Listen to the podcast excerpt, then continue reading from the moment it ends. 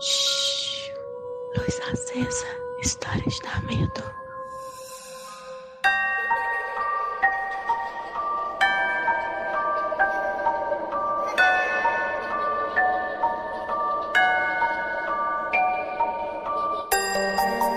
Oi, gente, cheguei e cheguei para mais um Luz Acesa. E antes de começar esse Luz Acesa, eu vou contar uma historinha minha de quando eu era adolescente. Bom, eu perdi a minha mãe muito cedo. É, ela faleceu quando eu tinha 16 anos. E foi um baque, né? Porque era só eu e ela. Meu pai tinha morrido já uns anos antes. E eu fiquei bem ruim da cabeça mesmo. E umas duas semanas depois que ela tinha falecido, eu resolvi que eu ia tirar as coisas dela do armário. Porque assim, minha mãe, ela era uma pessoa muito vaidosa e com muito bom gosto para roupas e sapatos. Ela tinha uma coleção de sapatos. E sapatos, inclusive, que eu devia ter ficado com eles para mim, porque eram sapatos maravilhosos. Mas na época, tanto as roupas quanto os sapatos, mesmo sendo excelentes e lindos, etc., me causavam muita dor. Então, uma maneira que eu encontrei, né, para aliviar um pouco essa dor, era doar para um brechó, e não era nem um brechó, acho que era para uma uma ONG que fazia brechó e ia fazer um bom dinheiro com, a, com aquelas roupas e com aqueles sapatos, era doar tudo. Então eu fiz, eu encaixotei, né, chorando muito, enfim. Assim, clima horrível. E deixei as caixas para no outro dia é, a ONG vir buscar. E nessa noite que eu fui dormir, né, depois de encaixotar tudo, eu tava passando uns dias na casa da Janaína, minha tia, mãe da Janaína, era viva ainda, que também já faleceu, mas faleceu bem depois. É, eu tive um sonho muito vívido que a minha família acha que não era sonho, que era realmente a minha mãe, mas eu acho que era sonho. E a minha mãe apareceu para mim muito brava, reclamando, né, que eu ia doar as coisas dela e aquilo foi um sonho tão vívido para mim que eu acordei assustada. Mas eu tava sentada na cama, enfim. E a Janaína, minha tia, todo mundo achou que realmente a minha mãe veio. Mas eu achava que não, que não, que isso não tinha acontecido. Mas durante muito tempo eu fiquei cismada, porque eu sempre falei para todos os meus parentes que assim, enquanto tá vivo, eu amo, eu quero do meu lado. Morreu, eu amo, mas eu não quero ver nunca mais. Nem se for para dar boa notícia, não, não aparece para mim. Então eu sempre, eu sempre deixei isso claro para os meus parentes. E eu acho que minha mãe não apareceria para mim justamente porque ela sabia disso, né? E, e acho que ela não faria isso comigo, porque ela, enfim, ela sabia que eu sou uma pessoa cismada. e a história que eu vou contar hoje para vocês é uma história nesse naipe. É a história da Karina. Então vamos lá. Vamos de história.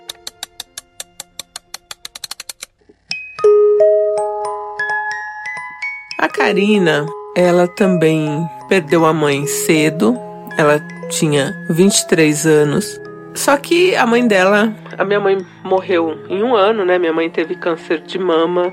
Em um ano ela faleceu, né? O tratamento ela fez, enfim, mas não deu resultado. E a, a mãe da Karina teve um processo mais longo de uma outra doença e digamos que ela se preparou para a morte. E a, a, relação da Karina com a mãe, né, nessa questão de apareça para mim, como eu falava, gente, parente nenhum, não aparece para mim, não quero saber, morreu, acabou né? A relação da Karina era outra. Ela e a mãe, elas combinavam de que a hora que a mãe partisse, porque a mãe já sabia que ia partir logo, é, que a mãe voltasse para falar com ela e para contar como tava, nananã. E assim, gente, sério mesmo, não entendo quem, quem pede para ver as pessoas depois de morte, assim. Mas é, era o que a Karina queria. Então aí a mãe da Karina faleceu, toda aquela coisa que a gente já sabe, quem passou, né, quem viveu, sabe como é dolorido você perder os pais, tal, né? E aí ela ficou um ano mal, mal, mal.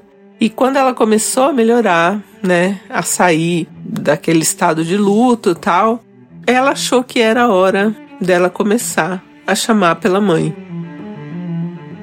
E e pedir para que a mãe aparecesse para ela. Não entendo o conceito, é, acho assustador. Mas seria um, um alento, né, para Karina ali, uma passagem reconfortante se a mãe dela aparecesse, falasse com ela, enfim. E aí ela começou a toda noite, enquanto ela fazia as orações dela, a pedir pela mãe, a chamar pela mãe e até chamar pelo nome da mãe, chamando a mãe dela pelo nome. E ela fez isso ali umas duas semanas e nada aconteceu.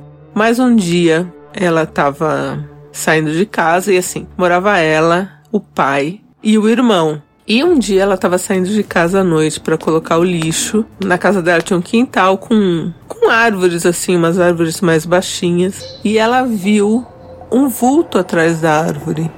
E de cara, ela não ficou com medo. Era tipo umas 10 horas da noite. Ela foi pôr o lixo na rua, que o caminhão passava para pegar mais assim, tipo meia-noite. E ela viu um vulto atrás do arbusto, não ficou com medo e ficou feliz. Falou: Mãe, só que esse vulto sumiu. E ela botou o lixo e voltou toda felizinha pro quarto e começou a rezar de novo e a falar: "Ai, mãe, você veio. Pode aparecer para mim, sem medo. Quero te ver, eu quero te abraçar. Mãe, mãe, mãe." E aí no dia seguinte, ela levantou é, de manhã e ela levantou muito cedo. O pai dela já tinha saído para trabalhar, o irmão dela estava dormindo e foi para a cozinha para tomar café, enfim, se preparar para trabalhar. E esse vulto estava na cozinha. Vocês sabem como me assusta espírito de manhã, acho bem mais assustador. Não tinha forma nem de homem nem de mulher, era um vulto assim, um espectro, num tom que a Karina descreveu como uma fumaça escura. E ela viu, e na hora ela sacou que aquele vulto, aquela, aquele espectro de fumaça densa, não era a mãe dela. De forma alguma, aqui, olha, eu tô contando, eu tô até arrepiada. Não era a mãe dela. E ela sentiu um, um mal-estar. Imagina assim, ó, ela passou do quarto pelo banheiro, passou o corredor, chegou na cozinha. Ela parou, né? Tipo na entrada da cozinha e o vulto tava lá perto da pia. E o vulto ficou estático lá, tipo olhando para ela, mas não tinha olhos, mas estava olhando para ela. E ela não conseguia mais se mexer. E ela sabia que não era mãe dela. O que que Karina fez?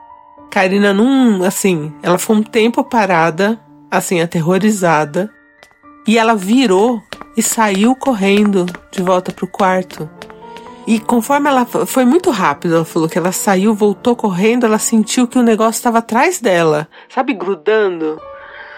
E aí ela correu e, e, sabe quando você pula na cama deitada já assim, se encolhe e fechou bem o olho e começou a rezar. Ela não conseguiu mais abrir o olho assim de tanto medo que aquele espectro, aquela coisa, estava no quarto com ela.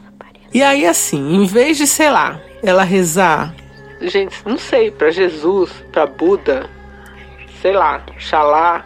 Não, ela ficava mãe, mãe, mãe. E aí, conforme ela rezava, falava mãe, mãe, mãe, o negócio piorava, assim. Ela sentia que, tipo, aquilo tava mais perto dela. E ela ficou o tempo lá rezando, pedindo pra mãe dela tirar aquele negócio, mas nada resolvia, até que o irmão dela é, acordou e entrou no quarto, porque ela começou a rezar alto, né? E aí, quando ele entrou no quarto, ele viu também. E o que, que ele viu? Ele viu a Karina na cama, encolhida, e como se fosse um, uma nuvem bem fininha em cima dela. E aí ele não entendeu, ele estava meio sonado e bateu a mão na luz assim, né? Porque estava tudo fechado ainda, mas já era de manhã. E falou: Karina, o que está acontecendo tal? E aí ela abriu o olho porque ela ouviu a voz do irmão e aí tudo sumiu. E aí eles conversaram sobre o irmão dela não acreditando muito em nada, mas ele viu, ele falou: "Eu vi tinha um tipo uma fumaça em cima de você. Eu achei até que você tava, sei lá, começou a fumar na argila e na cama, sabe? Sei lá, essas coisas assim. Parecia um vapor, uma coisa estranha. E aí a Karina depois disso resolveu que ela não ia mais pedir pela mãe dela, chamar pela mãe dela, porque ela viu que não era mãe dela. Ela nunca recebeu nenhuma comunicação da mãe dela, mas ela passou algumas semanas aterrorizadas aí pela por esse espectro. Ela me contou algumas histórias, então se vocês quiserem eu posso depois detalhar, né, uma história por vez. Tem três histórias dela com esse espectro e as coisas só melhoraram depois que ela pediu na igreja lá de uma amiga dela para vi uma galera lá fazer oração. E aí melhorou, depois piorou e depois ela conseguiu resolver chamando mesmo uma mãe de santo, que era também mãe de santo de uma outra amiga dela e que aí resolveu e essa mãe de santo falou que tinha sido ela mesma que tinha chamado, né? Porque ela ficava rezando, pedindo para alguém aparecer. E aí, de certa forma, ela abriu um canal e e Aí eu até esqueci o nome que ela falou. E tipo um, um egum, alguma coisa assim, atendeu esse chamado dela e veio. E de alguma forma se conectou com ela. Depois disso resolveu. Então, né? Eu acho que o recadinho que fica é, gente, pra que chamar? Já morreu, reza, olha foto, sente saudade, mas não fica chamando, sabe? Não precisa chamar ninguém. Oi pessoal, aqui é Gustavo de Goiás e eu queria dizer para Karina que assim como a Deia aconselhou, não é bom ficar chamando, porque pode acontecer duas coisas, ou ela atrapalhar a evolução do espírito da mãe dela, que talvez pode ter sido isso, a mãe tentando evoluir, ela não conseguia ir para um plano é, mais evoluído, né? Ou então ela ficar dando abertura para a entrada no, no campo espiritual dela de espíritos obsessores que ficam trazendo energias negativas, né, e, e não trazem coisas positivas para ela. Então fica essa, esse conselho, né, de não ficar chamando e sempre pensar para a mãe dela ter paz, né, descanso, e é isso. Oi, meu nome é Hanna, do Rio de Janeiro. E assim, esse Luz Acesa, ele foi muito importante para mim foi quase um marco. Eu, infelizmente, há pouco tempo perdi minha mãe e assim de uma maneira repentina. E eu sempre ficava pedindo para ela aparecer em sonho, para me dizer que tava tudo bem, se ela tava em paz. E quando eu escutei esse Luz Acesa, eu fiquei muito impactada, porque eu realmente nunca tinha pensado, né, de de repente estar atraindo outras coisas por estar com uma vibração baixa, enfim, né? E aí, desde que eu escutei esse episódio, eu nunca mais pedi isso.